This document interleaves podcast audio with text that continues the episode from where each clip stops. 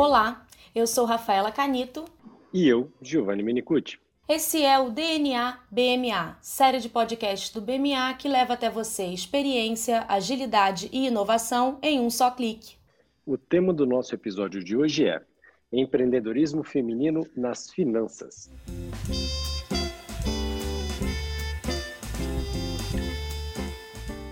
Falar de mercado financeiro nunca foi tarefa simples. Montar sua própria carteira de investimentos, então, nem se fala. Toda essa complexidade do mundo das finanças, com a multiplicidade de produtos, sempre exigiu do investidor total confiança em profissionais do mercado ou muito investimento em educação financeira. Felizmente, isso vem mudando.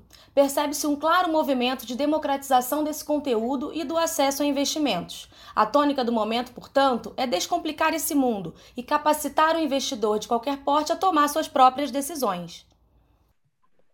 Nesse processo, grandes nomes ganharam destaque no cenário nacional.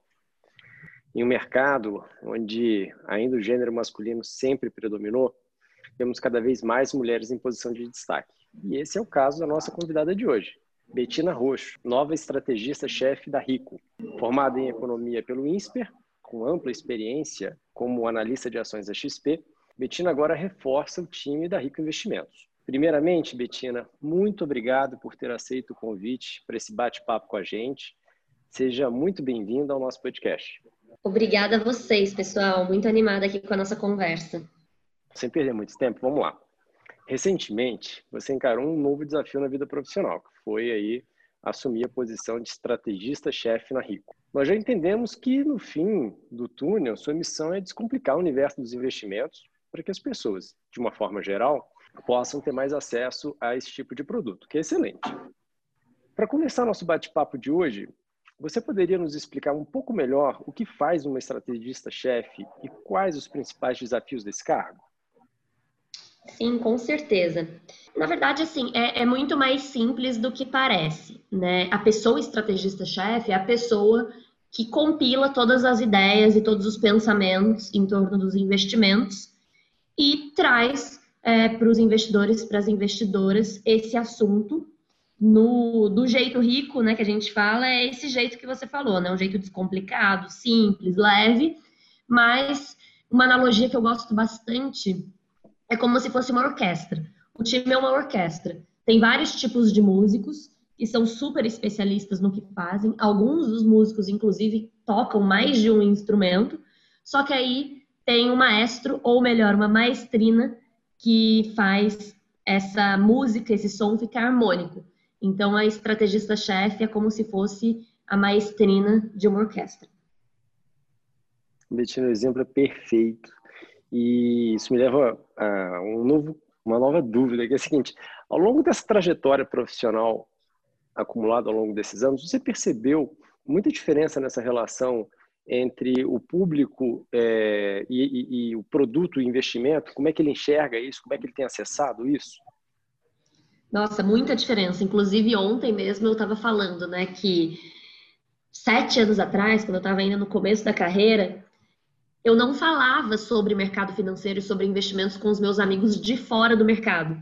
Era muito mais comum, né, eu sair para almoçar com alguém de outro banco ou é, de um fundo e a gente falar sobre investimentos. Quando eu saía com amigos que faziam outras coisas, né, tem outra formação, a gente nunca falava sobre investimentos.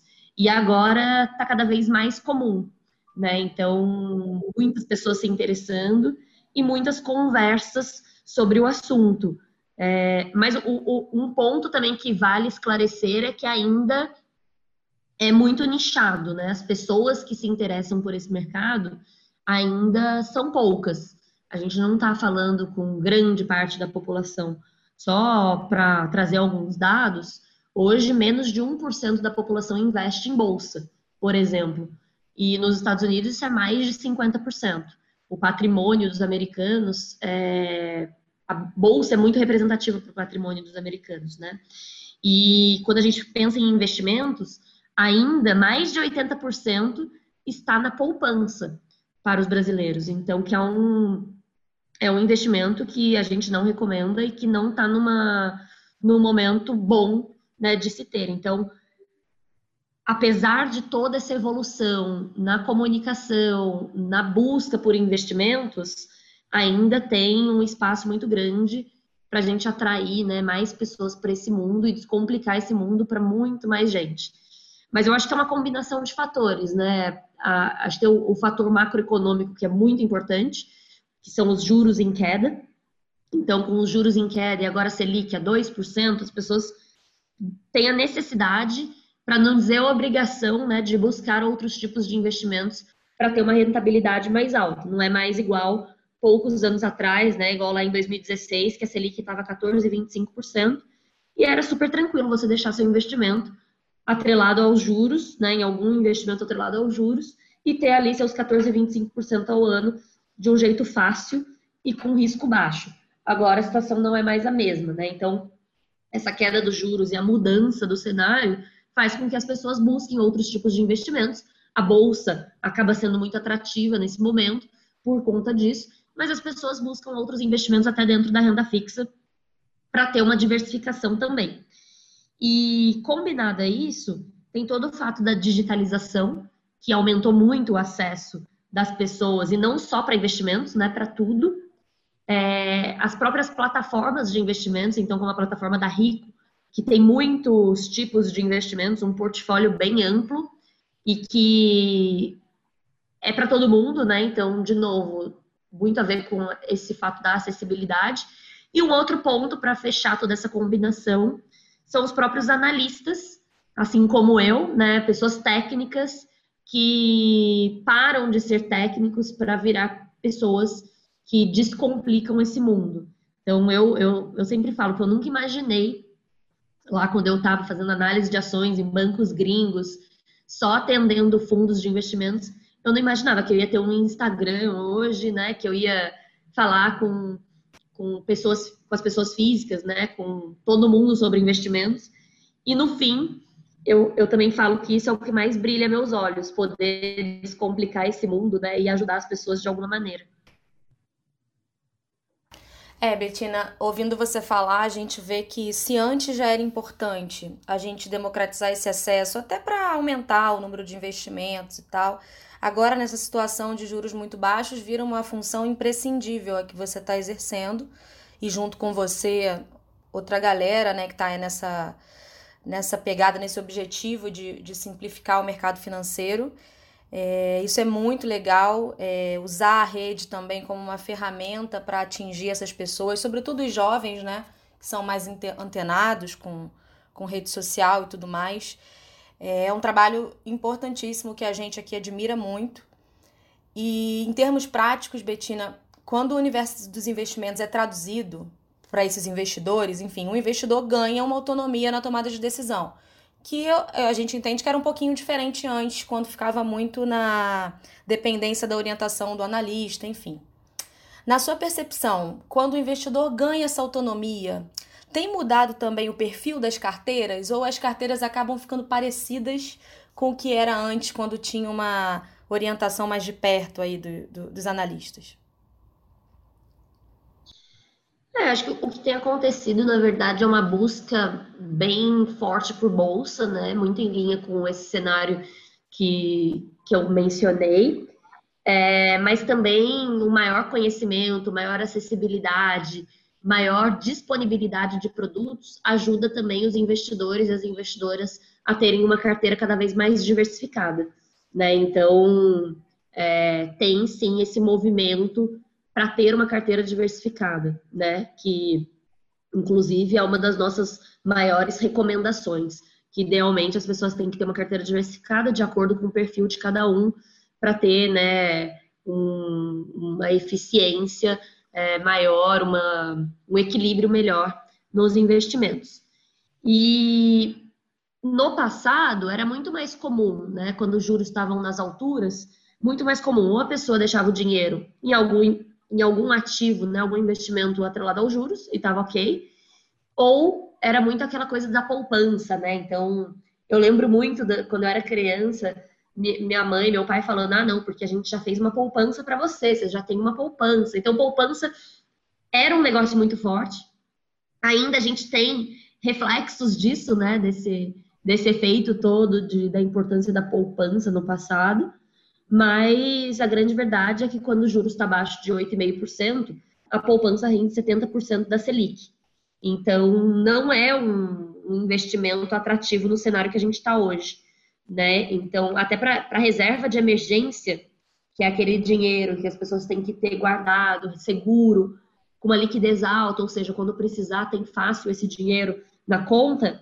É, para a reserva de emergência já tem outros ativos mais interessantes, como o próprio Tesouro Selic, a gente tem um fundo também atrelado aos juros é, na Rico, que é o Trend Day Simples. Então, assim, tem outras opções. Aí, fora a reserva de emergência, quando a gente começa a falar de investimento mesmo, é pensando em alocação a partir do horizonte de cada um, a partir dos sonhos de cada um, tem vários outros tipos de ativos, né? E, enfim, tipos de investimentos para as pessoas comporem a carteira. Então, sim, tem esse movimento, é, que é um movimento muito importante de diversificação. Legal. Você falou em investidor e investidoras, né? Então, mudando um pouquinho o foco, felizmente é cada vez mais frequente a presença marcante das mulheres no mercado financeiro. Eu sigo você nas redes sociais e posso dizer que, sem dúvida, você traz muita representatividade para o público feminino. E olhando um pouquinho mais pela sua perspectiva pessoal, na sua trajetória, você acha que o fato de ser uma mulher, enfim, desbravando, jovem, né, uma mulher jovem, desbravando um território que é tradicionalmente masculino, é, potencializou seus desafios? É, sua carreira foi mais difícil por ser mulher no mundo das finanças? Ou você acha que não, que você já pegou uma época em que isso já estava desconstruído?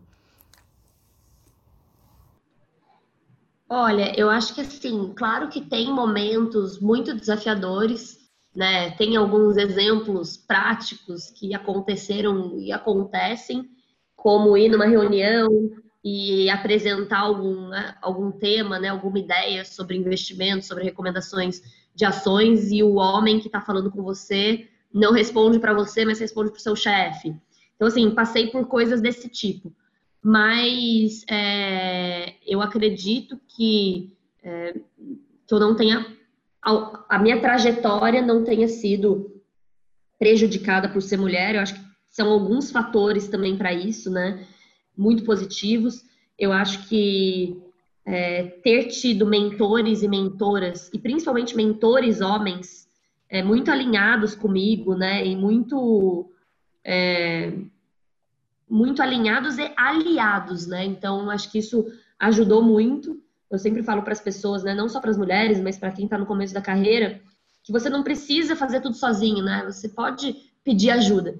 E ter mentores e mentoras ao longo do caminho é muito importante. Então, eu acho que eu tive chefes muito legais, muito bacanas comigo, que me ajudaram muito em momentos de incerteza, momentos de insegurança, que não só as mulheres têm, mas todo mundo tem. Mas as mulheres têm isso muito forte, né? Como a síndrome da impostora, e acho que meus chefes me ajudaram muito ao longo desse tempo. Acho que a própria minha própria experiência também de mudar de lugares e descobrir coisas novas. Então, depois de quatro anos no mercado financeiro, fazendo recomendação de ações, eu fui para Stone Pagamentos, por exemplo, que é outro estilo de empresa, né? Uma empresa que agora é uma, é, é uma empresa super grande, mas na época já era grande, mas com uma pegada mais de startup, que me permitiu empreender mesmo, conhecer várias coisas novas, né? E tirar ideias, estimular a criatividade. E isso me ajudou muito também quando eu fui para a XP e que me ajuda muito hoje com a Rico. Então, acho que esse acúmulo de experiências também é muito importante, né? E as referências que a gente vai tendo ao longo da vida. Fora isso, eu acho muito importante também a questão que vem lá de trás, né? Então, a gente vê que tem muita coisa enraizada na gente, é, muita coisa de cultura, muita coisa de história, que é, a gente tem que ter muito essa consciência para quebrar essas barreiras impostas pela própria história e pela cultura. Mas eu diria que é, a minha infância, minha adolescência, os estímulos que eu tive da minha família foram muito importantes também para eu não nem, nem ach, não achar que eu eu seria diferente por ser mulher ou algo assim. Então, acho que isso me ajudou muito também. Mas, claro, que quando você entra no mercado de trabalho ou até na faculdade, em ambientes majoritariamente masculinos, você começa a perceber, né? E, e eu vejo isso, essa diferença muito grande, porque quando eu estava na XP, até na Rico agora também, que hoje meu time tem quatro pessoas, né? Três são mulheres, o time de conteúdos. Mas na XP também eram, era metade, metade mulheres, metade homens. Isso já faz toda a diferença. Então você sente a diferença no dia a dia, né? Então, enfim, eu acho que ter tido, né, essa essa história por trás, ter sido uma, uma menina que sempre acreditou em, em direitos iguais, né? Sempre nunca nunca me vi como inferior e nunca ninguém me estimulou nesse sentido junto com o, os trabalhos que eu tive, com chefes muito legais e pessoas muito legais também, e mulheres referência, acho que me ajudaram muito ao longo dessa trajetória. Betina, pegando o gancho da pergunta da Rafa e do teu comentário anterior sobre o Instagram, a gente vê que além dessa excelência no mercado financeiro, você também virou uma referência nas redes sociais. Você tem mais de 80 mil seguidores no Instagram e dá para perceber que as pessoas te acompanham por vários motivos, né? Tanto pela referência no campo de investimentos, mas também porque você inspira muita gente é, nas redes sociais. E a gente queria saber quem ou o que inspira a Betina. Nossa, muita gente me inspira. É... Ah, eu, eu não consigo nem falar nomes aqui, mas eu acho que eu tenho inspirações de todos os jeitos. Eu tenho.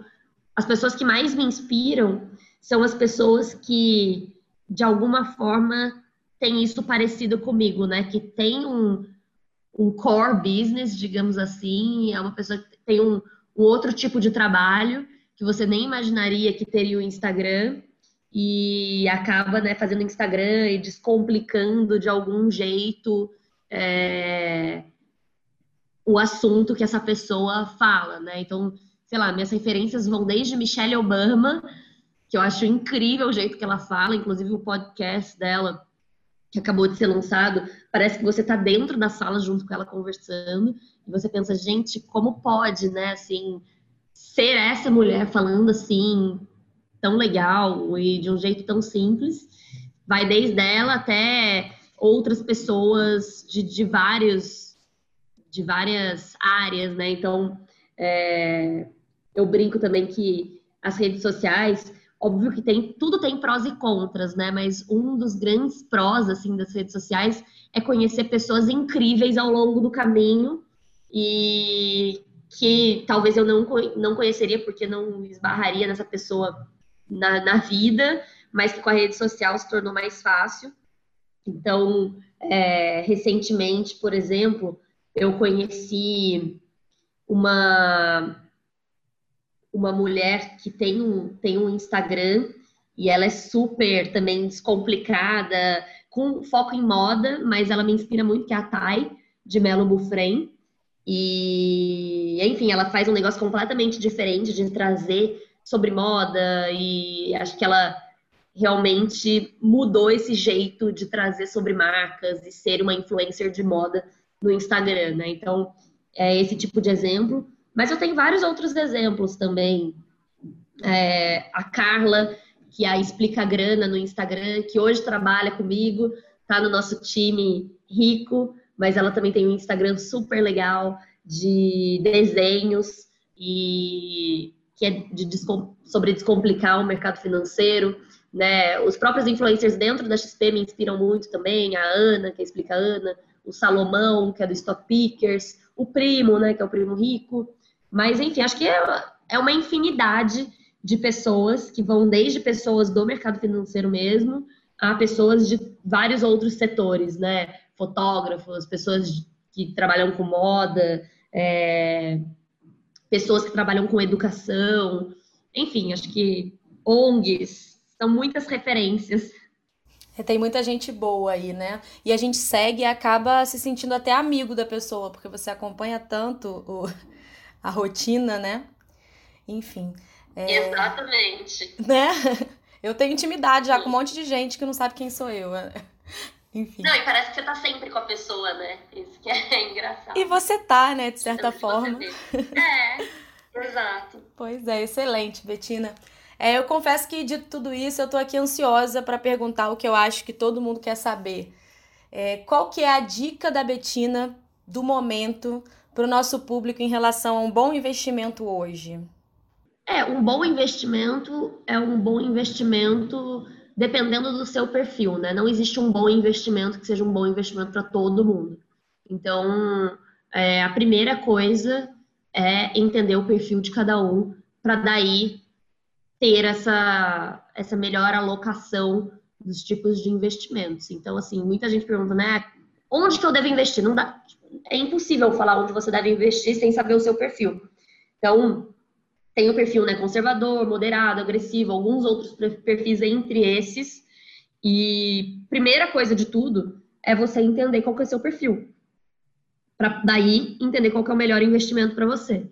Então, o, e como você descobre seu perfil, né? Hoje, quando você abre conta na Rico, por exemplo, você responde algumas perguntas e aí você, com isso, vai saber o seu perfil.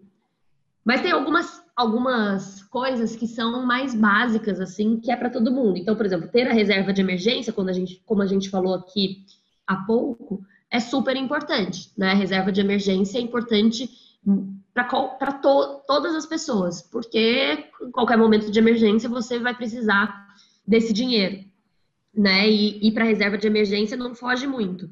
É, idealmente, você tem um tipo de investimento que é seguro e com bastante liquidez, não tem o foco em rentabilidade, o foco é justamente ter um, esse dinheiro com segurança, né? Então, de novo, o Tesouro Selic e o Trend Day Simples são boas opções nesse sentido.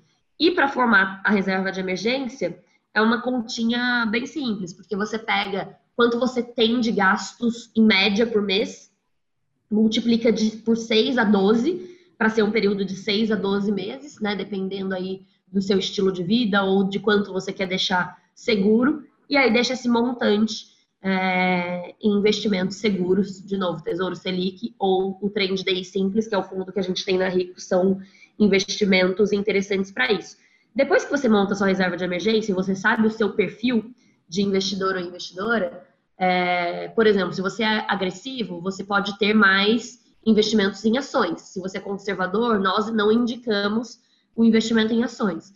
Então, com isso, você vai é, adaptando a sua carteira, sempre ter essa outra regra para todo mundo, né? Sempre tenha uma carteira diversificada.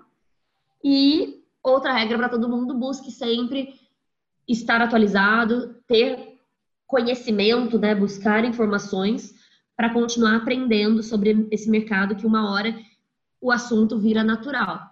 Então, para saber é, quais são os melhores investimentos para o seu perfil, eu sugiro que vocês deem uma olhada é, no nosso relatório mensal que chama De Olho no Mercado, que tem lá as recomendações por tipo de investidores. Tem tanto no meu link da bio no Instagram, Betina Roxo, como tem também no nosso blog da Rico. Só colocar lá no Google blog da Rico que você já encontra. Betina, adorei as dicas. Vou pode ter certeza seguir todas. Agora, para a gente poder concluir, a gente não pode deixar também de tentar entender os potenciais impactos dessa crise que atinge o Brasil e o mundo. Então, assim, dada a sua experiência, qual é a sua expectativa e projeção para um cenário econômico de curto prazo, assim, pós-pandemia? A gente pode ficar otimista com o que está por vir? Olha, a gente tem uma visão muito otimista para o longo prazo. Então, quando a gente fala de bolsa, também a gente tem uma visão otimista. É, mas é muito importante entender os riscos de curto prazo, né? A gente ainda está vivendo um ambiente com várias incertezas. A gente tem a questão fiscal no Brasil, a gente tem as eleições americanas chegando nos Estados Unidos, a questão entre Estados Unidos e China, o próprio coronavírus, né, que ainda não foi resolvido, inclusive o número de casos tem aumentado. Então, assim, tem alguns fatores que elevam a volatilidade do mercado, né? Ou seja, esses momentos de altas e baixas. E, e por isso, nesse curto prazo, é muito importante entender todos esses movimentos para as pessoas se protegerem e não se assustarem, né? E, de novo, ter os investimentos coerentes com o seu perfil evita esse tipo de susto, né? Se você está, por exemplo, em bolsa, muito em bolsas, tem 80% do seu dinheiro em bolsa, que é até mais do que a gente recomenda para os agressivos. É... Você, a bolsa cai, você se assusta, acaba querendo tirar o dinheiro e perde até mais. Então, assim, é, é bom ter isso em mente, né? O curto prazo é desafiador, mas também sempre teremos desafios. É, nunca, vai, nunca vai ter algum momento que tem 100% de coisas boas, né? Não tem nada de coisa ruim. Então, e o mercado é assim, não é um caminho linear. É, tem muita oscilação, né? Então, por isso que é importante entender quais são seus sonhos, qual é o seu perfil, o que você quer com o seu dinheiro, para daí colocar nos tipos de investimentos a partir do que você almeja olhando para frente. Então, tem uma, uma frase que eu me sinto até repetitiva de falar, que eu falo muito, mas que eu acho ótima, que é de um gestor, que é referência no mundo todo, que é o Howard Marks, gestor de um grande fundo dos Estados Unidos, e ele falou a seguinte frase né, durante essa pandemia, né? Ele falou assim: no presente, todos nós dividimos os mesmos conhecimentos sobre os fatos e dados, mas no futuro, todos nós dividimos a mesma ignorância. Então, essa é a grande verdade, né? Não adianta ficar querendo prever o futuro, é, que ninguém, ninguém sabe, ninguém consegue fazer isso. Então, o mais importante é ter uma carteira diversificada, de acordo com o seu perfil, e entender esses momentos, né? É, o cenário estar sempre super atualizado, para também não, não ficar desesperado, desesperada, e, e ter essa consciência da onde você está investindo, né? E saber que momentos como esses acontecem. Mas no longo, de novo, só para resumir, no longo prazo nossa visão é positiva sim. Betina, muito obrigado pela sua participação hoje aqui no nosso podcast. Conhecer um pouco mais dessa incrível trajetória de quebra, aproveitar para falar sobre investimento nunca foi tão fundamental e inspirador. Aqui deixo aqui o nosso muito obrigado.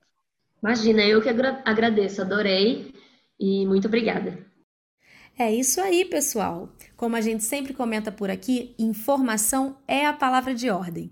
Continuem ligados nas nossas redes sociais. Quem quiser entrar em contato para dúvidas, dicas de temas e outras sugestões, o nosso e-mail é o dnabma@bmalo.com.br. Tanto o nosso e-mail quanto nossas redes sociais você pode conferir na descrição do nosso perfil aqui no podcast. Obrigado pela sua companhia e até a próxima semana com mais um episódio do DNA BMA.